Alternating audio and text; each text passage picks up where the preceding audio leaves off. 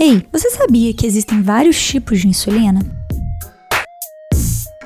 que a gente tem a insulina para poder conseguir manter a glicemia normal enquanto a pessoa está sem comer. E a gente tem as insulinas que são para serem aplicadas antes dela comer para não deixar a glicemia subir. Dentre essas, as mais conhecidas são a NPH como basal e a insulina regular como bolos, como insulina para correção. A NPH começa a funcionar duas horas depois que é aplicada e o pico de ação dela vai ser de 6 a 8 horas depois. Então, por isso, a gente orienta o paciente a aplicar na hora que acorda. Alguns pacientes têm que aplicar também depois do almoço e antes de ir dormir. Por que esse antes de ir dormir, não no jantar ou no final da tarde? Justamente por conta do pico de ação dela. Essa ação de 6 a 8 horas depois, se a pessoa toma 6 horas da tarde, vai dar de madrugada. E de madrugada é um momento que ela não vai se alimentar, às vezes nem vai acordar e vai acabar gerando aquela sensação horrorosa de hipoglicemia.